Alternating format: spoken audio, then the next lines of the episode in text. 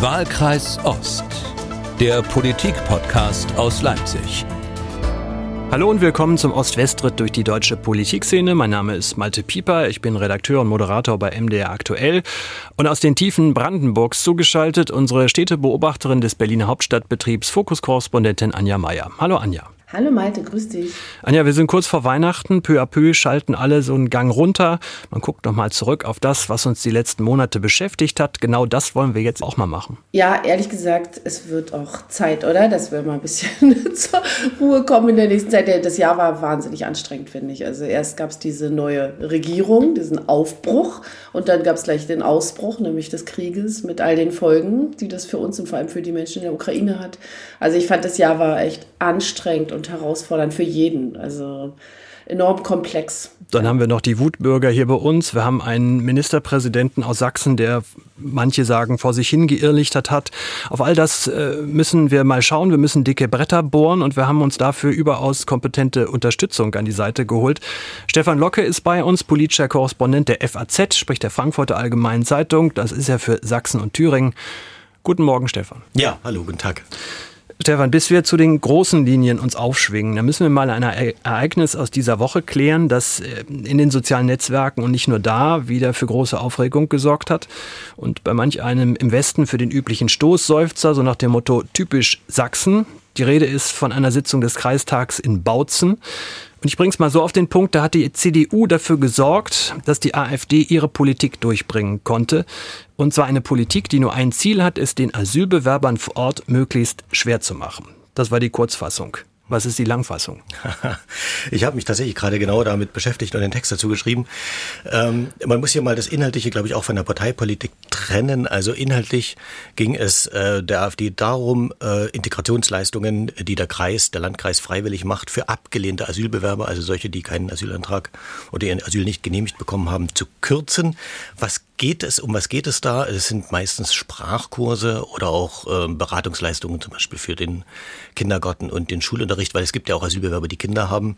Und diese Leistungen werden meistens von Vereinen gemacht, die dafür vom Landratsamt Fördermittel erhalten. Und jetzt ging es in dem Antrag darum, noch gar nicht mal direkt zu kürzen, sondern äh, der Landrat hat den Auftrag bekommen, zu prüfen, ob man diese Leistungen kürzen könnte. Und nun hat sich die CDU äh, die äh, diesen Antrag inhaltlich gut findet, wie sie sagt, da drangehangen und hat gesagt, wir stimmen dazu. Und da AfD und CDU zusammen eine Mehrheit im, im, Kreistag haben, ist dieser Antrag eben durchgegangen. Wenn wir jetzt mit der CDU reden, dann sagen die, ja, auf kommunaler Ebene, da geht's doch nur um Sachpolitik, da geht's doch nicht um die Parteipolitik wieder oben. Und diese Kindergartenspielchen machen wir nicht mit, sondern das ist etwas, was unsere Wähler wollen, wovon wir überzeugt sind. Deshalb stimmen wir dazu. Vor allen Dingen gerade in so einem sensiblen Bereich, wenn es darum geht, äh, Menschen, die zu uns gekommen sind, die geflüchtet sind, das wäre ja die andere Lesart, was wegzunehmen. So ist es. Wobei, man muss ja sagen, es ist natürlich ein Antrag mit hoher Symbolkraft. Der ist, äh, also rein, rein finanziell wird da das ist das überschaubar, sind das, wie, man, wie Hilmar Kopper früher gesagt hätte, Peanuts. Ja?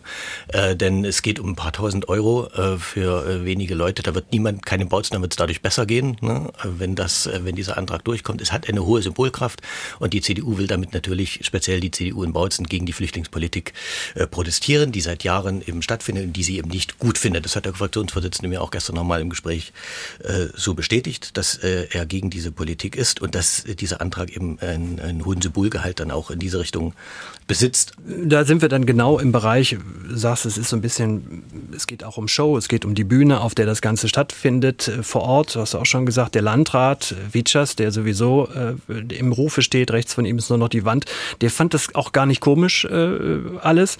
Aber in Dresden, hier in Dresden, wir zeichnen in Dresden auf, setzte umgehend das übliche Blame Game, Game ein, also die Suche nach dem Schuldigen, hören wir in dieser Reihenfolge mal zum Vorgang in Bautzen den parlamentarischen Geschäftsführer der CDU-Landtagsfraktion Sören Vogt. Dann kommt der CDU-Landesvorsitzende und Ministerpräsident Michael Kretschmer.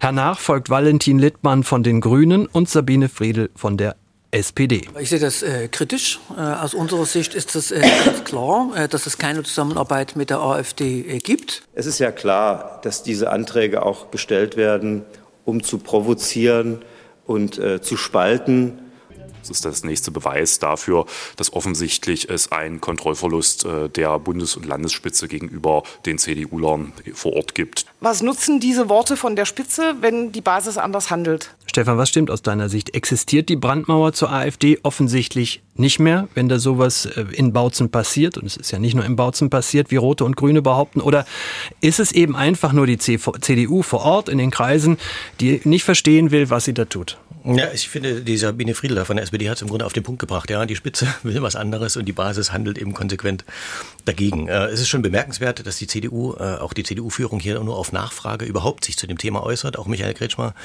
erstaunlich still bleibt, obwohl er ja einer derjenigen ist, die, das wird auch bundesweit sonst immer gar nicht so wahrgenommen, sehr entschieden eigentlich gegen die AfD auftritt und hat damit ja auch seine Landtagswahl gewonnen hat, indem er sich klar abgegrenzt hat von denen, auch im Landtag zu denjenigen zählt, die äh, der AfD mit am schärfsten Kontra geben, äh, bleibt hier vollkommen still. Ich habe auch eine Anfrage gestellt, hat gesagt, er äußert sich nicht mehr dazu.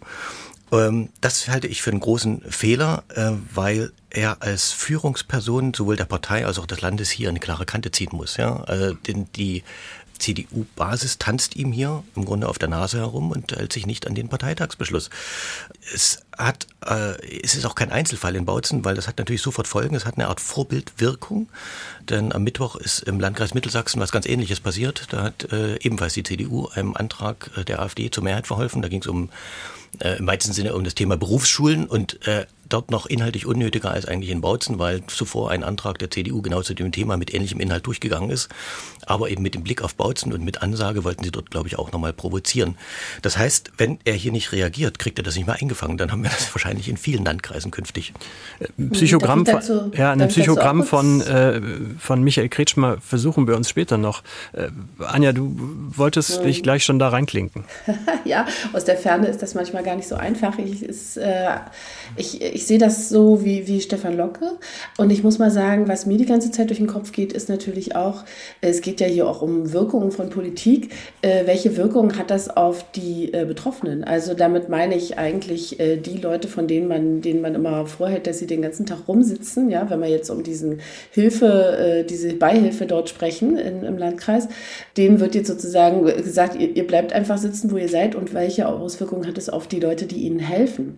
Und äh, dass sozusagen die Politik im Landkreis zum Ausdruck eine gewisse, äh, sagen wir mal, Geringschätzung äh, zum Ausdruck bringt und auch so ein bisschen, die brauchen das gar nicht, das ist natürlich auch ein Zeichen in die Bevölkerung hinein.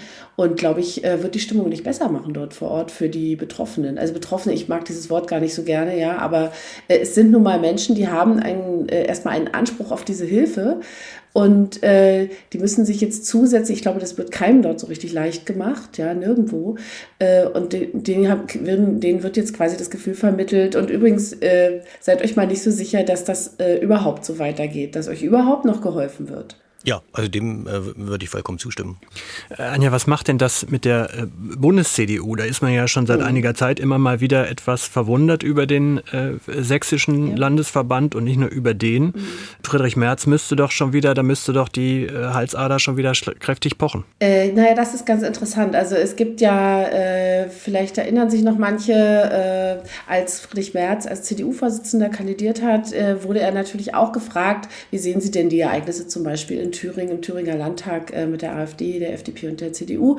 Und da hat er gesagt, naja, also da würde ich mal hingehen und denen sozusagen die Hammelbeine langziehen, ja, so. und äh, jetzt ist es soweit und äh, er geht nicht, aber das hat natürlich Gründe, nämlich Satzungsgründe. Also satzungsgemäß können die eigentlich gar nichts machen. Die können hingehen, die können telefonieren und ich hoffe, dass Friedrich Merz das auch tut. Aber äh, er äußert sich eben auch gar nicht dazu. Ich, äh, es ist ja immer so ein bisschen wohlfeil so viele Hörerinnen und Hörer werden ja gar nicht bei Twitter sein, aber da wird sozusagen immer gesagt, Herr Merz, tun Sie was, ja. Äh, und es äh, ist natürlich, äh, es gibt nicht, nicht umsonst eine Satzung, Parteisatzung, an die sich der Vorsitzende am besten mal halten sollte, weil sonst kriegt er richtig Ärger. Aber es hindert ihn auch niemand, äh, dazu mal eine dezidierte Meinung zu äußern. Das finde ich schon. Aber nach außen äh, passiert doch jetzt äh, wieder Folgendes. Ich habe es schon mal so angedeutet. Im Westen fühlt man sich wieder bestätigt. Die komischen Ossis, die komischen Sachsen scheren mhm. da aus. Stefan, du bist in Bautzen geboren, nach Auszeiten in Hamburg und den USA lebst du aber die meiste Zeit wieder in Sachsen.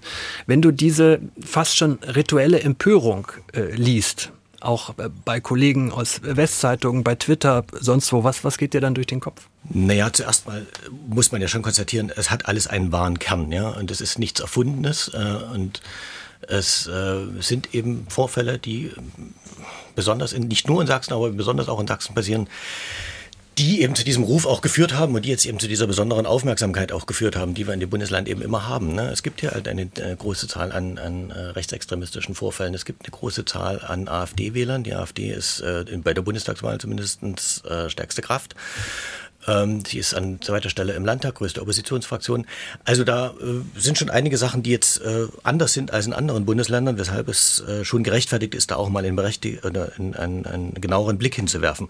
Andererseits stelle ich natürlich auch immer wieder fest, auch bei Kollegen in meiner Branche, das ist, oder in unserer Branche, dass es eine gern gemachte Übung ist, sozusagen Probleme in den Osten auszulagern. Ja? Also wenn ein Problemfall auftritt, der jetzt in ganz Deutschland der Fall ist, dann gucken wir aber besonders uns das mal in Sachsen an oder in Thüringen. Es ist aber so, dass ein Rechtsextremismus natürlich im Osten stärker ist, aber ein gesamtdeutsches Problem ist. Er ist am besten auch nicht weg. Und seit 32 Jahren gehört nun mal Ostdeutschland zu Gesamtdeutschland, zu Westdeutschland dazu. Wir sind ein Land, also es ist auch unser gemeinsames Problem, finde ich. Und wir können nicht so tun, als hätte nur ein Landesteil das Problem und bei uns äh, oder in anderen Teilen findet es nicht statt. Ne? Das finde ich manchmal ein bisschen bigott.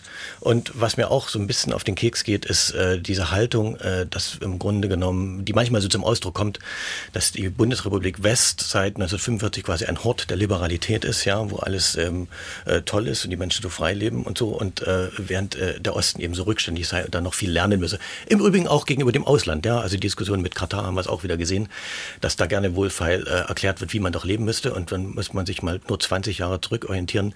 Da waren wir hier auch noch nicht so frei, ja, und es hat auch alles eine lange Zeit gebraucht, ne, bis äh, ein gewisses ähm, eine gewisse Freiheit, eine gewisse Liberalität hier eingezogen ist.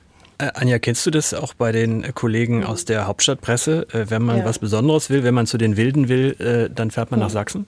Ja, also ich kenne das auch insofern, als ich ähm, es ist im, im, politischen Journalismus, also im überregionalen politischen Journalismus hier in Berlin auch nicht allzu viele Ostdeutsche gibt und äh, dass äh, dieses, dieser Impuls, dieses, oh, also ich zitiere mal einen Satz, äh, die sind so lost. Ja, so. Also die, das, äh, da, da, stehst du so daneben und denkst, hallo, hier, hallo, ja, so.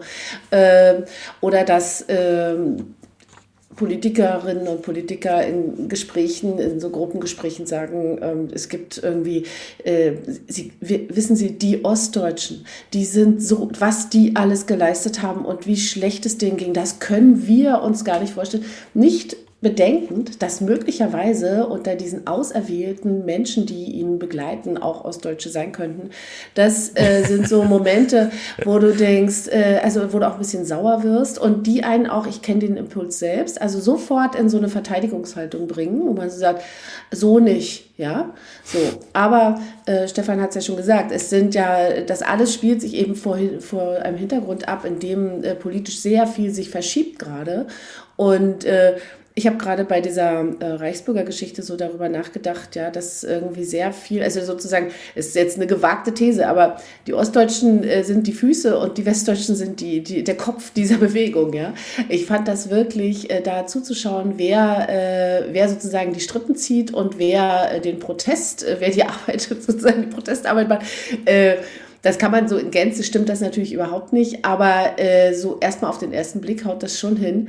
Und äh, ich finde nämlich auch, äh, es ist ein gesamtdeutsches Problem bei dem man sich aber natürlich immer auch die Mühe machen sollte, warum ist es wo besonders ausgeprägt, wie reagiert die Gesellschaft darauf, vor allem die Politik. Und äh, da äh, macht einfach Sachsen einfach oft leider keine gute Figur. Ja. Das aber das Bild mit so. dem Kopf und den Füßen haben wir ja im Grunde genommen auch bei der AfD. Äh, wenn man den Kopf jetzt nimmt, Björn Höcke, man nimmt Alice Weidel und sehr, sehr viele andere, dann sind die alle aus dem Westen. Die besten Ergebnisse mit großem Abstand werden aber eben im Osten geholt. Da sind die Füße. Deswegen, deswegen zählt auch aber auch das Argument nicht, ne, dass man jetzt sagt, die kommen aus dem Westen und die kommen jetzt hierher, sondern sie werden ja hier gewählt. Ne? Und dann genau. äh, hat man eben das Problem tatsächlich vor Ort. Folgendes passt übrigens dazu. Herr Hofmann hat uns äh, geschrieben an wahlkreis-ost.mdr.de. Sehr geehrte Frau Meier, sehr geehrter Herr Pieper, ich höre Ihren Podcast seit mehr als einem Jahr, finde ihn super spannend. Ich bin Baujahr 79 und in Erfurt geboren und äh, habe mir schon lange überlegt, meine Meinung zu Ihren Themen mal mitzuteilen. Und in der letzten Folge hatten Sie unsere Ministerpräsidenten zu Gast, eben Bodo Ramelow. Und Herr Hofmann schreibt, ich finde, er macht es sich ein bisschen zu einfach, die Schuld der Spalte unserer Gesellschaft auf den politischen Gegner, auf die AfD zu schieben. Dann zählt Herr Hofmann auf, dass es seiner Familie so ergangen ist wie so vielen hierzulande. Nach der Wende Arbeit weg, keine berufliche Zukunft, irgendwie Boden unter die Füße bekommen oder irgendwie Boden unter den Füßen behalten. Und dann schreibt er über diese Zeit, viele haben an die Versprechungen der Politiker geglaubt und gehofft. Viele mussten jedoch feststellen, dass die hochgelobte Freiheit gar nicht so einfach zu bekommen und viel schwieriger ist, als diese und diese dauerhaft zu haben. Und diesen Bogen ordnet Herr Hofmann dann ein, dass als politisches Ritual immer nur erhalten geblieben sei, dass sich die Parteien den schwarzen Peter für nicht gelöste Probleme regelmäßig gegenseitig zuschieben, erzählt dann auf, nennt ein paar Beispiele. Man hat die Europäische Union um einiges vergrößert, ohne zu schauen, was kann sich denn tatsächlich nachhaltig in den Ländern realistisch und positiv verbessern. Man nimmt den afrikanischen Ländern bewusst die Lebensgrundlage und wundert sich, warum die Menschen irgendwann den Weg zu uns antreten. Es haben Autokonzerne alle für dumm verkauft, schreibt der Hofmann und dann schließt er. Verstehen Sie mich nicht falsch, ich bin kein AfD-Wähler und werde den Populisten auch keinen Raum geben. Ich sehe in der AfD aber nicht nur Nazis und schon gar kein Problem der, Zitat, dummen Ossis. Zehn Prozent der Wähler in Niedersachsen sind mehr Menschen als 24 Prozent in Thüringen. Leider sind die Populisten nur am lautesten. Sehen Sie sich doch mal die AfD tatsächlich als Protestpartei an. Mehr ist sie nämlich nicht. Stimmenfang für die ganze Unzufriedenheit der Gesellschaft. Wenn ich in meinen Freundeskreis schaue, finde ich auch einige, die sich an den montäglichen Märschen beteiligen. Und da ist keiner ausländerfeindlich. Zitat Ende. Schreibt Herr Hofmann. Anja, dieses Gefühl, was Herr Hofmann da beschreibt, es türmen sich immer mehr Probleme auf, aber die etablierten politischen Parteien kriegen sie mit ihren lange eingeübten Ritualen nicht oder nicht mehr gelöst. Kannst du das nachvollziehen? Ja, dieses, ähm, also dieses Gefühl, als, also auch so als politische Beobachterin habe ich ganz oft, dass ich denke, oh bitte Leute, jetzt nicht anfangen, hier in diesem Klein-Klein zu verhaken, ja. Äh, dass die äh, Bürgerinnen und Bürger quasi das, äh, nicht mehr das Gefühl haben, die lösen was. Ich finde es aber trotzdem äh, wichtig, dass äh, man sich die Mühe auch macht, äh, sich politische Prozesse und auch Debatten und Abwägungsprozesse auch mal ab und zu genauer anzuschauen. Ich glaube, das machen viel mehr Leute, als wir denken, aber trotzdem, es muss immer wieder gut erklärt werden.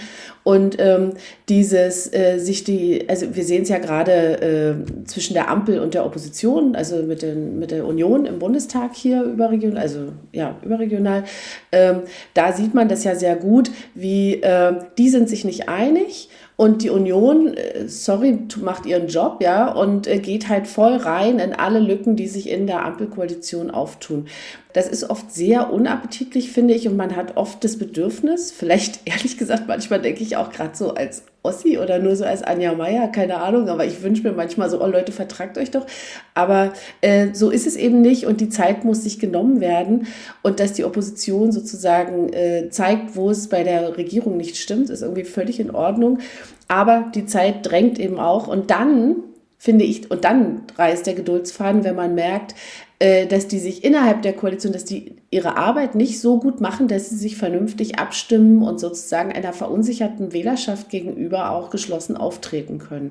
Also dass sie ihre Streits nicht klären, sondern, also sie sollen sie führen, aber sie sollen sie auch mal klären.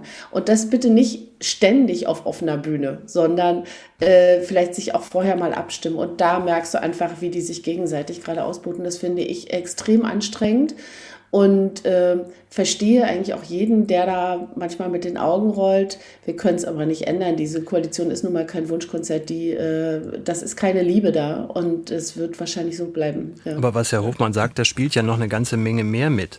Also wenn wir uns einfach mal angucken, in welchem Zustand äh, Schulen sind, dass Kinder in Westdeutschland nicht mehr auf Toilette gehen wollen, weil gefühlt das noch Toiletten aus der Zeit der 20er Jahre äh, sind. Wenn man durch dieses Land fährt, regelmäßig das Handynetz zusammenbricht und es offenbar nicht in der Lage, also Deutschland nicht in der Lage zu sein scheint, irgendwie im 21. Jahrhundert stabile mobile Daten zu machen, was ich in Rumänien, in Bulgarien oder in Belgien problemlos habe. Äh, dass ich mit Geburtsurkunden zu Ämtern renne, irgendwelche Papiere von rechts nach links trage ja. im Jahr 2022. Also dieses mhm. Gefühl, wir sind einfach nicht mehr up to date. Das ja, das stimmt, Malte. Aber das ist jetzt gerade auch so ein bisschen Jammer-Ossi-mäßig, mein, mein Jammer-Wessi. Aber äh, ja, also ich finde immer, ja, das stimmt, ja. Also jeder kennt das und jeder hat diesen Ärger. Und wir, wir marschieren hier gerade zum Beispiel auf eine totale Medikamenten- und äh, Pflegekrise zu. Also wir sind im Grunde schon drin. Jeder hat diesen Ärger. Was ich immer ganz hilfreich finde, ist so ein bisschen mal gucken nach links und rechts. Ja, wie geht es in anderen Ländern und andere Länder? Ich habe eine Zeit lang in den Niederlanden gelebt. Da ist es zum Beispiel, die haben überhaupt kein Problem datenschutzrechtlich. Ja, da, da kriegst du einfach deine Dokumente, die stecken plötzlich im Briefkasten, musst nirgendwo hin und so. Die haben dich auch noch nie gesehen vorher. Ist die Frage, ob man das alles so will. Aber natürlich ist es schneller, ja, und äh, viel dienstleistungsbereiter. Aber äh, es wir sind in dem einen äh, äh, schwach und sind in anderen Dingen wieder stärker. Und äh, mir geht es oft so, wenn ich gereist bin, dass ich nach Hause komme und denke, ach, das ist schon geil, dass hier irgendwie die Bahnen auch pünktlich fahren und so, ja. Ähm, äh, das Welche ist, Bahn, so Anja, fahren pünktlich? Ja. Zumindest die, die, die im, also, ÖPNV, die fahren doch Im ÖPNV ist eigentlich, ich hatte gerade Besuch aus, aus Großbritannien und der hat hier, äh, der hat sich, der hat sich, der hat mir einen Screenshot von seiner Bahnverbindung geschickt, ja, aus Leipzig kommt und hat äh, gesagt, das seid ihr ich komme, ich fahre einfach pünktlich und ich werde pünktlich da sein und so war's. Aber es ist, es ist natürlich wie immer eine, eine Frage der Perspektive, auch was Herr Hofmann äh, hier beschreibt. Und ich finde, dass diese, diese ähm, Meinung oder was er hier so aufzählt, das höre ich ganz häufig. Und das ist, da ist auch eine große ähm, Enttäuschung in die Illusionen, die man eben hatte an die Bundesrepublik, äh, spürbar. Ja? Also der, der, der Westen war ja früher sozusagen das Nonplusultra. Das war da, wo alles funktionierte, im Gegensatz mhm. zur DDR, wo quasi nichts funktionierte. Und die, die Erwartungen waren quasi so überbordend, dass man ja. eben jetzt jedes Mal, wenn man merkt, das System ist eben doch nicht so perfekt, es hat auch Schwächen, was ja normal ist. Es gibt ja nichts, was hundertprozentig perfekt ist, dass ja jedes Mal die Enttäuschung riesig ist, ja, ja, weil die Erwartungen einfach vorher so groß waren. Und das ist bis heute so zu spüren. Also das, was er eben schreibt, dass die hochgelobte Freiheit gar nicht so einfach ist, ja, weil Freiheit bedeutet eben Verantwortung. Für viele ist es tatsächlich auch einfach gewesen, in der Diktatur zu leben, ja, wenn man nicht, äh, Bärbel Buller hat mal gesagt, wenn man sich nicht bewegt, spürt man nicht die Ketten, ne? dann konnte man auch in der Diktatur relativ gut leben. Ähm, und was er hier schreibt, dass er anführt mit der Europäischen Union, ähm, dass es sich jetzt in vielen Ländern nachhaltig nicht realistisch zum Positiven verbessert hat, da finde ich, das, da muss man auch einfach mal dagegenhalten und sagen, das stimmt doch gar nicht. Also wenn ich heute nach Polen fahre, nach, äh, in die Tschechoslowakei oder nach, in die, nach Tschechien und die Slowakei, dann sind das blühende Länder. Ja? Wenn ich dort die Verkehrssysteme vergleiche mit denen, die sie äh, nach 1990 hatten oder bis dahin, dann sind die zum Teil moderner als bei uns.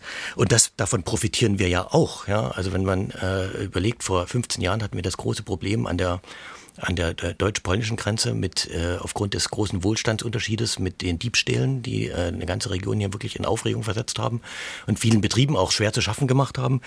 Das Problem ist kleiner geworden, das ist deutlich kleiner geworden, ja, und das hängt eben auch damit zusammen, dass das Lebensniveau in der gesamten EU gestiegen ist, auch in den osteuropäischen Ländern insbesondere.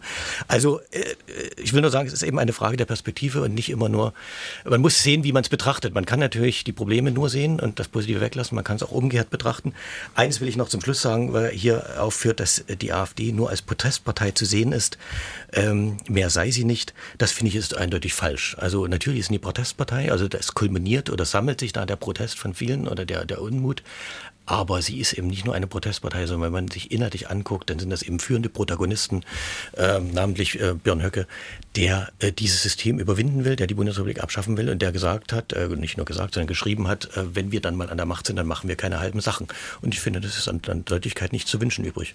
Dann schauen wir doch jetzt mal auf die Wutbürger, denn ähm, die Proteste der letzten Monate, da gab es große und hohe Erwartungen dran, vor allen Dingen von der Linkspartei und von der AfD. Die haben beide einen heißen Herbst versprochen. Beide wollten die Unzufriedenheit mit der Politik der Bundesregierung nach Beginn des Krieges gegen die Ukraine für sich nutzen.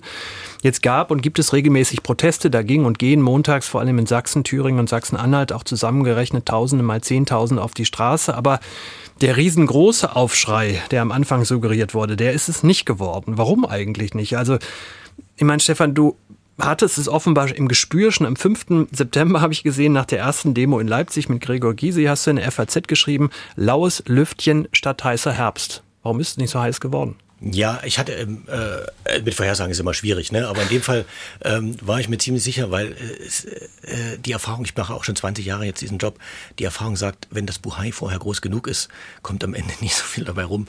Und äh, wenn ihr euch erinnert, im, äh, im August, vor allem so end, zum Sommerende hin, ähm, äh, gab es jeden Tag Berichte, auch bei uns in der Zeitung, ja, wie groß denn dieser heiße Herbst wird und die Energiekrise und die Leute werden auf die Straße und von Volksaufständen war die Rede, ja, Frau Baerbock hat ähnliches gesagt, hat sie später zurückgenommen, aber trotzdem, äh, es gab einfach kein anderes Thema. Und ich habe aber zugleich ähm, bei Telegram diese äh, Gruppen verfolgt, wo so mobilisiert wird für diese Proteste, ja, schon äh, vorher, bevor es äh, den, den Krieg überhaupt gab, auch gegen, die, äh, gegen Corona und so, speziell äh, in Sachsen gibt es ja diesen Account der Freien Sachsen und habe gesehen, wie dort äh, mit den Themen hin und her changiert wurde, wie versucht wurde, ähm, das Thema zu finden, was möglichst viele Leute mobilisiert.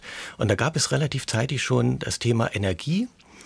Und äh, was immer wieder durch die entsprechenden Leute äh, versucht wurde, äh, in, das, äh, in, die, in die Gruppe da reinzuwerfen. Und sie haben gemerkt, es hat nicht getündet. Sie sind dann wieder zurückgekehrt im Sommer zum Thema Impfpflicht für Pflegeberufe, was offenbar viel mehr Leute dann, äh, hat man auch an den Reaktionen gesehen, äh, berührt hat und wo viel mehr Leute reagiert haben. Und da habe ich gedacht, also offensichtlich ist das mit der Energie noch nicht so angekommen bei den Leuten. Und im September, es war noch Sommer, ähm, es, äh, die Energiepreise waren für viele noch die gleichen, äh, die Leute mussten nicht heizen, da war das Thema auch noch nicht so, äh, noch nicht so virulent. Es hätte natürlich sein können, dass es dann mit der Heizperiode ähm, äh, größer wird äh, und dass da mehr Leute auf die Straße gehen. Aber offensichtlich haben hier auch die Maßnahmen der Bundesregierung dann geholfen, den äh, Unmut etwas zu dämpfen. Und trotzdem hat man immer wieder ein Argument gehört, äh, das trage ich schon eine ganze Zeit äh, vor mir her, jetzt spiele ich es mal ab. Also, ihr könnt mich ruhig ausbuhen, ja, aber wenn, wenn die diese Sanktionen zum Beispiel nicht gemacht hätten, und man hätte sich vernünftig an einen Tisch gesetzt, ja, dann bräuchten die Leute sich jetzt nicht diese ganzen Firlefanz machen. Ja, die Leute, jetzt müssen wir frieren, jetzt müssen wir dies und das. Das ist doch alles Scheiße von, von, aus meiner Sicht. Ja, man kann das jetzt sehen, okay, mit dem Krieg in Ukraine, man kann das immer alles verpassen. Aber ich meine, alles, was da so passiert und dass Russland jetzt für viel, viel mehr Geld äh, Gas nach Asien verkauft und das ist, ich meine, das verstehe ich alles nicht mehr, ja? dass, unsere, dass der Rubel steigt, der Euro fällt und, und die Politiker laufen rum. Tja, ihr habt es alle erkannt, das war Dieter Bohlen, der im Spätsommer damit viral ja. gegangen ist, gesagt in einer Veranstaltung für angehende Manager. Jetzt hat Bohlen damit keine nachhaltige Diskussion entfacht, wirklich nicht, aber ein anderer stand und stellte sich immer wieder ins Scheinwerferlicht, legte immer neue Thesen zum Verhältnis zu Russland auf den Tisch, mit denen er zumindest im Westen überhaupt nicht mehrheitsfähig war, auch nicht in seiner Bundespartei, nämlich Sachsens Ministerpräsident Michael Kretschmer. Ja, naja, äh, Michael Kretschmer versucht halt seine Leute zusammen beisammen zu halten und am besten bei der CDU, das ist natürlich verständlich. Aber ich finde, wenn ich äh, in den letzten Monaten Michael Kretschmer so zugehört habe, äh, er könnte seinen Bürgerinnen und Bürgern auch mal zumuten, sich ein bisschen anzustrengen dabei. Also es ist ja nicht einfach so, dass, also was jetzt auch Dieter Bohlen gerade so gesagt hat, lasst uns doch mal zusammensetzen und einfach mal alles bereden. Das, das, ja. das wurde ja auch gemacht. Also ich meine, die, auch die, ja. die Bundesregierung, die französische mhm. Regierung, alle Regierungschefs sind ja bis zur Selbstverleugnung nach Moskau getingelt. Und wenn ich das sehe an diesem langen Tisch, also ich glaube, kein, kein Putin hätte das mit sich machen lassen, sich an so einem Tisch abservieren zu lassen. Ja, das stimmt. Und äh, seit, seit 2014 gibt es auch immer wieder äh, Verhandlungen und Initiativen und Gespräche. Ähm, wie lange soll man denn jetzt noch reden? Ja. Also ich habe auch den Eindruck, dass Putin also diese Sprache, diese halbe Tonlage wirklich eben gerade nicht versteht und nicht verstehen will. Also das äh, hätte ich mir auch gewünscht, natürlich. Ja, wir haben ja als Ostdeutsche auch eine lange Tradition äh, mit der Völlig, völlig klar, das Reden ist auch immer vorzuziehen ne, gegen mhm. anderen, andere Dinge. Aber was macht man denn jetzt, wenn einer sich daran nicht hält und stattdessen das Militär in Gang setzt? Was tut man dann? Weiter reden oder zurückschlagen? Naja, es macht ja keinen Sinn, sozusagen in die Leere hineinzureden. Und äh, das ist, glaube ich, ähm, wenn ich mal mir ein, ein Wort äh, raussuchen dürfte, was 2022 für mich ganz gut zusammenfasst, ist das schöne Wort Binnenwidersprüche. Also man muss sozusagen auch mal aushalten, dass auch wenn man sich etwas fest wünscht, ja, es einfach nicht funktioniert, weil die handelnden Personen die Sache eben einfach nicht mitgehen. Und so ist das in diesem Konflikt. Und ich finde dieses, ähm, ja, was Michael Kretschmer da macht, ist, ähm, glaube ich, der redet da äh, Leuten so ein bisschen nach dem Munde mhm. äh, und er weiß, denke ich auch, dass äh, es eben leider so nicht funktioniert. Wünschen hilft einfach nicht in diesem Zusammenhang. Und er sieht es hat auch ein bisschen was Empathieloses manchmal, muss, muss ich wirklich mal sagen. Also das ist jetzt auch Bohlen, also bei Bohlen geht mir eher noch der Hut hoch, ja. Das hat so was, Leute, ich verstehe das nicht. Ja, das ist, es ist kompliziert, natürlich, ja. Weil du es nicht verstehst, ähm, die anderen sollen es verstehen und einfach lösen für dich. So ist es nicht. Wir sind hier nicht im Kindergarten. Ja, das ist ein Krieg und da sterben Leute und gerade sitzen die da. Also das muss man sich einfach nur mal vorstellen, während ich hier schön in, mein, in meinem geheizten Zimmer sitze. Die haben teilweise nicht mal Licht und Strom. Michael Kretschmer ja. zumindest sieht sich ja inzwischen wieder im Mainstream äh, angekommen. Wenn ich ihn mal kurz zusammenfasse, aktuelle Äußerung. Voilà, es läuft doch alles in meine Richtung, das, was ich, Michael Kretschmer, seit Monaten sage. Jeder sieht, dass Russland diesen Krieg begonnen hat. Äh, es ist vollkommen klar, dass Russland der Aggressor ist. Aber die Frage ist ja immer, mit welchen Instrumenten wir darauf reagieren. Und meine Haltung war im März, April bereits, und ich fühle mich da sehr bestätigt, dass wir ähm, aufpassen müssen, dass durch Sanktionen nicht wir uns selbst schwächen. Und jetzt muss die Diskussion weitergehen. Wie kommen wir denn durch diese Zeit? Und äh, wie kommen wir zu äh, Energiepreisen, die die Wettbewerbsfähigkeit dieses Landes erhält? Und langsam, aber eben auch sehr deutlich äh, kommt eine Diskussion zustande, die auch deutlich macht, dieser Krieg muss ein Ende haben. Wir müssen uns für diplomatische Lösungen einsetzen. Und selbstverständlich werden wir mit diesem unsicheren, unkalkulierbaren Nachbarn in der ähm, Ostseite der Europäischen Union, nämlich Russland, umgehen müssen. Michael Kretschmer vor einigen Tagen im Interview der Woche von MD aktuell. Stefan, wir, wir haben uns immer gefragt, also nicht nur Anja und ich, sondern auch extrem viele außerhalb von Dresden, mit denen ich gesprochen habe. Was macht dieser Kretschmer da in den letzten Monaten? Dieses Irrlichtern hin und her immer wieder auf Russland setzen, zu sagen, wir brauchen russisches Gas. Was treibt Michael Kretschmer um? Du kennst ihn schon sehr lange. Deute ihn uns. Das ist, äh, ne, ist wirklich eine gute Frage und ich habe hab auch lange gerätselt auch mit Kollegen zusammen lange gerätselt, was, äh, was ihn da umtreibt. Und äh, ich bin letzten Endes zu einem ähm, sibyllinischen Urteil gekommen. Also anfangs muss ich vielleicht noch voranschicken, es ist ja eigentlich die Frage, wie verhält man sich jetzt äh, zu diesem Russland-Ukraine-Krieg, ist schon ein Generationenproblem, ähm, äh, also speziell in Ostdeutschland. Ich merke, dass speziell ältere äh, Generationen, die ähm, größten Teil ihres Lebens in der DDR gelebt haben, äh, sagen äh, oder eher milder auf, die, auf Russland blicken, während die jüngere Generation das komplett anders sehen. Ja? Und äh, Michael Kretschmer und wir sind ja quasi eine äh, Generation. Und ich habe auch gedacht, dass er da äh, doch einen anderen Blick drauf hat. Und hat mich das sehr gewundert. Und ich bin zu dem Schluss gekommen nach äh, langen Beobachtungen und auch Gesprächen mit ihm, wo auch nicht so richtig klar geworden ist, dass es wahrscheinlich so eine Drittelsache ist. Also ein Drittel bei ihm ist, glaube ich, tatsächlich die Haltung. Er meint das, was er sagt. Ein Drittel ist das, was ihn schon lange ausmacht, nicht nur bei dem Thema, dass er, wenn er das Gefühl hat, dass alle in eine Richtung rennen, schon aus Prinzip in die andere Richtung einnimmt, ja, um erstmal was dagegen zu setzen. Und das Dritte ist eben, er merkt, dass diese Haltung eben auch auf eine große Resonanz trifft. Also man kann ja nicht sagen, dass er damit ins Leere sendet, sondern er findet damit eine große, große Zustimmung in der, in der Bevölkerung hier. Und ich glaube, das tut ihm wahrscheinlich auch mal ganz gut. Seine Umfragewerte steigen und nachdem sie in der Corona-Zeit ja enorm in den Keller gerast waren, äh, findet er wahrscheinlich damit auch jetzt mal ein bisschen oder genießt es vielleicht auch mal ein bisschen, dass es doch mal ein bisschen Zuspruch ist. Es ist ja Kretschmers Politikstil generell mit allen zu reden, alle einzubeziehen und dieser Politikstil ist ja umstritten. Vergangene Woche äh, hat er Uwe Tellkamp, den Autor aus Dresden, in die sächsische Landesvertretung in Berlin zu einer Lesung und einer Diskussion eingeladen eingeladen. Telkamp haut ja schon seit einiger Zeit umstrittene Thesen raus, auch an dem Abend wieder. Er sieht die Demokratie im Endstadium, sagt er. Er sagt, wer sich in Dresden informieren will, der lese besser keine Zeitung mehr, sondern frage lieber direkt Polizisten, Rettungsdienstler und so weiter, wenn er sich ein realistisches Bild von der Lage machen will. Anja, ich weiß, dass du keinerlei Verständnis hast, solchen mhm. Leuten eine öffentliche äh, Bühne äh, zu bauen, oder? Mhm. Nee, das ist nicht ganz so, Malte. Nee, nee. Also ich finde schon, äh, miteinander reden ist schon wichtig, ja. Äh, es, äh, also da, wenn ich das denken würde, ja, dann würde ich ja sozusagen genau in Uwe Telkamps äh, äh, gedanklichen Baukasten reinpassen. Nein, nein, das tue ich nicht. Aber er wird natürlich schon sehr aufgewertet äh, durch diese Veranstaltung in der Landesvertretung hier in Berlin. Das war auch äh, eine äh, kalkuliert, also das war, war, war, der Plan dahinter, ja, dass sozusagen äh, die, die Staatskanzlei Dresden sozusagen mal den, äh, den umstrittenen Autor hier nach Berlin holt und dann sitzen da die ganzen Kolleginnen und Kollegen. Ich, hab, äh, ich war nicht dabei, aber ich glaube, ungefähr ein Viertel oder ein Drittel der Leute waren Journalisten. Äh, äh, im Raum, die können sich das dann mal selber angucken und nicht immer nur im Fernsehen anschauen. Ja, es gibt eine sehr interessante Doku äh, über Uwe Tellkamp, äh, wo Stefan Locke auch vorkommt.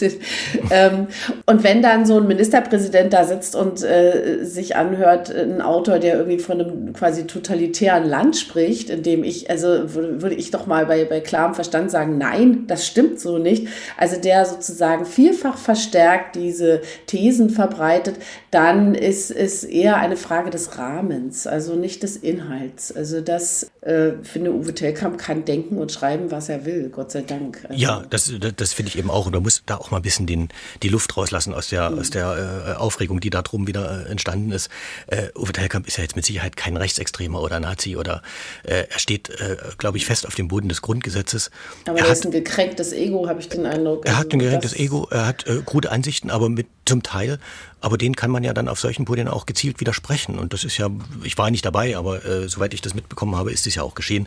Und äh, vor allem kann man dann auch seinem, äh, seinem ewigen Lamento entgegenwirken, dass er nirgends eingeladen, äh, eingeladen oder gecancelt würde. Also das stimmt ja nun überhaupt nicht. Also wenn, wie, was kann es denn noch Besseres geben, als von dem Ministerpräsidenten eingeladen zu werden? Der, und auch das muss man ja sagen, in der Landesvertretung tritt ja nicht nur Tellkamp auf, sondern es treten auch andere Schriftsteller auf. Und vielleicht kommt ja demnächst auch mal äh, Ingo Schulze oder Durst Grünbein, die ja auch aus Sachsen stammen. Und äh, dann ist ist das Gleichgewicht da, glaube ich, wiederhergestellt. Dann würde ich noch an unser kleines Psychogramm von Michael Kretsch mal eine Nuance äh, anhängen. Anja, wir haben im Sommer hier im Podcast mit Dirk Neubauer gesprochen. Damals war der noch Bürgermeister von Augustusburg bei Chemnitz, aber er war schon und ist, ist inzwischen frisch gewählter Landrat von Mittelsachsen.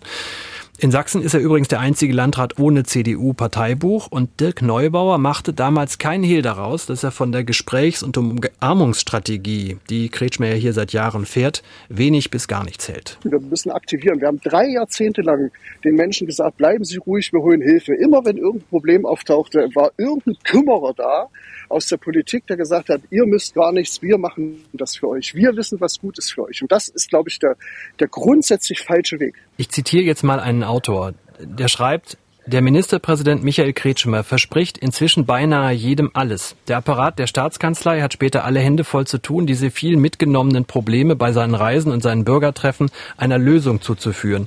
Das ist eine gut gemeinte Geste, die allerdings den gesamten Regierungsapparat, die Ministerien und alle Ebenen dazwischen mit all ihren Problemen umgeht. Der Autor heißt Dirk Neubauer aus seinem Buch Rettet die Demokratie. Und das ist doch, ist es exakt das, was Sie meinen mit überkümmert sich, ja. dass ein Ministerpräsident durch die Gegend reist und jedem äh, das offene Ohr verspricht und eine Lösung? Genau das ist das, das Überspringen der Institutionen. Sie nehmen Leute aus der Verantwortung. Wenn ein Ministerpräsident draußen ein Pro Problem entgegennimmt und sozusagen verspricht, sich darum zu kümmern, dann ist das automatisch Chefsache. Und dann kann sich jeder, wenn er es nicht so intensiv gut meint, kann sich jeder auf dem Weg dahin zurücklehnen und kann sagen, das ist Chefsache. Sagt der Landrat von Mittelsachsen, Dirk Neubauer, hier bei uns im Podcast, kann man sich in den Mediatheken nochmal durchhören. Stefan Locke von der FAZ hat er recht mit der Analyse, indem Kretschmer allen alles verspricht? Nimmt er alle an Ebenen aus dem aus der Gewehr? Uneingeschränkt, äh, ja, damit, damit hat, er, hat er recht. Ähm, das äh, Problem kommt ja noch hinzu, dass wenn ich allen alles verspreche, am Ende die Enttäuschung natürlich auch groß werden, weil ich nie alles einhalten kann. Ne? Es funktioniert einfach nicht und das ist das Problem. Der äh, frühere Ministerpräsident von Sachsen-Anhalt, Wolfgang Böhmer, hat mal gesagt, er verspricht nie etwas, aber er tut dann trotzdem was und dann ist das der Effekt im Lande viel größer, weil die Leute es gar nicht erwartet haben, aber dann doch etwas passiert ist. Und in Sachsen passiert das Umgekehrte. Ja? Vieles wird versprochen und kann am Ende nicht gehalten werden. Neubau hat auch insofern recht, als dass dieser dieses, äh, dieses paternalistische des Staates, dieses Überkümmern, äh, die Leute ja auch verrückt macht. Ja, also zum Beispiel, äh, wenn wir das Thema Impfen nehmen, ich hätte gesagt, nachdem der Impfstoff für alle frei verfügbar war, Leute, es ist eure Eigenverantwortung. Jeder kann sich jetzt schützen und jeder hat die eigene Verantwortung, das auch zu tun. Und äh, dann sehe nämlich die, die Impflage, glaube ich, ganz anders aus. So aber sagen die Leute, äh, der Staat will was von mir und immer nur der Staat und der, die von oben sagen das und das. Und das macht die Leute zusätzlich verrückt. Ja. Und ich würde da sagen, mehr Eigenverantwortung wagen ja, mehr äh, auch an die Leute, äh, an, die, an, an die Leute zurückgeben. Und äh, sie dann mal selber gucken lassen, wie sie klarkommen, ja, weil äh, dieses Verantwortung abgeben oder zu sagen, ähm, mir geht schlecht, aber andere sind schuld, das sieht man ja sehr häufig, gerade auch auf diesen Protestdemos. Das ist eine ganz häufige Haltung, dass Leute mit ihren hausgemachten Problemen andere beschuldigen dann und mhm. äh, das ist ein Ausdruck dieser Haltung auch, ja, und das befördert mhm. der Staat und das befördert eben Kretschmer auch mit seinem ähm, ja zum Teil paternalistischen Ansatz. Ich finde gut, dass er mit jedem redet oder mit fast allen redet. Äh, das ist äh, das ist äh, durchaus sinnvoll, aber ähm, diese Versprechung und sagen, ich regle das für euch, das ist der falsche Weg. Ein bisschen wie die hm, Eingabe beim ZK, oder Anja? Wollte ich auch gerade sagen, genau. Daran erinnert mich das. Ich äh, bin da, äh, ehrlich gesagt, äh, ein, eine, eine echte Zeitzeugin. Ich habe zum Beispiel über eine Eingabe, Entschuldigung, man kann sich kaum vorstellen, schwarze Strumpfhosen bekommen. es ist unvorstellbar, was in diesem Land los war, weil dieses Land total un, also es war so verunsichert dass äh, quasi der halbe Apparat damit beschäftigt war, irgendwelchen Leuten irgendwelche Wünsche zu erfüllen, die, weil sie sonst gesagt haben, wir reisen dann eben aus. Ja, und äh, das äh, jetzt wird nicht ausgereist, aber es ist tatsächlich so eine, ja, so eine Gib mir Stimmung, die äh, die Leute auch so ein bisschen entmündigt. Die, also sie entmündigen sich fast selbst, aber wenn, wenn die Politik dem auch noch zuträglich ist, dann ist einfach das, äh, und du stellst dadurch auch gar keine Gerechtigkeit her. Nee, wenn du eins, ja. wenn du Partikularinteressen äh, befriedigst, äh, musst du aus, also das ist nicht der Standard sozusagen, sondern andere sagen dann, wieso habe ich das nicht? Da schreibe ich jetzt auch mal. Also es nervt einfach. Es ist so, das ist eine Art feudalistischer Ansatz ja auch. Ne? Der Fürst gewährt Gunst und dann, ähm, wer eben am schnellsten ist, äh, bekommt sie dann auch ab. Und es, das wurde aber, da müssen wir uns auch dran erinnern, ja in den 90er Jahren von äh, Kurt Biedenkopf tatsächlich ja auch weitergeführt mit dem Büro Ingrid Biedenkopf, was es hier gab. Das war sozusagen, das, äh, da konnten Bürger Eingaben hinschreiben und Frau Biedenkopf hat dann äh, der Landesverwaltung Beine gemacht. Ja an den Institutionen vorbei. Die berühmte und, LAMU, Landesmutter. Die berühmte, die berühmte Landesmutter. Und äh, das ist natürlich auf eine große Zustimmung in der Bevölkerung gestoßen, aber das hat natürlich nichts mit einem, äh, ja, würde sagen, demokratischen System zu tun. Hm. Aber äh, Stefan, eine, wenn, wenn, wenn, wenn du schon hier stehst, äh, eine Prognose in die Zukunft, auch wenn das immer schwierig ist mit der Zukunft, Wackelt denn der Fürst, weil du hast gerade gesagt, mit dem Politikstil allen alles zu versprechen oder zuzuhören oder Versprechungen zu machen, produziere ich Enttäuschung. Hier wird in ein Dreivierteljahr wird hier wieder gewählt. Wackelt denn tatsächlich ernsthaft der Fürst? Weil ich kann jetzt keine Alternative erkennen. Also wackelt Nein. Michael Kretschmer, um das Bild zu erklären. Nein, da, das, das, äh, das, das sehe ich überhaupt nicht. Erstens mal ist ein sehr äh, populärer Ministerpräsident auch äh, durchaus. Er ist ja äh, im Gegensatz zu seinem Vorgänger tatsächlich sehr volksnah. Er reist durchs Land, er hat Kontakt mit der Basis mehr als, äh, viel mehr als, als es Stanislav Tillich, sein Vorgänger, jemals hatte. Er ist jung, er ist agil. Ich sehe auch nicht, dass er ansatzweise in seiner Partei einen ebenbürtigen Konkurrenten hätte, der an seinem Stuhl sägen würde. Ähm, und ich glaube, er ist der äh, mit Sicherheit der nächste Spitzenkandidat der CDU und äh, nach Lage der Dinge wird er die Wahl auch gewinnen. Sagt Stefan Locke, Korrespondent der FAZ für Sachsen und Thüringen. Vielen Dank. Und danke auch an dich, Anja, in die Hauptstadt. Wir machen jetzt Weihnachtspause, hören uns dann in der ersten Januarwoche wieder. Wahlkreis Ost, unseren Podcast finden Sie auf mdr.de, in der ARD Audiothek und überall sonst, wo es Podcasts gibt. Besinnliche Feiertage, gesegnete Weihnachten und guten Rutsch. Tschüss. Wahlkreis Ost, der Politik-Podcast aus Leipzig.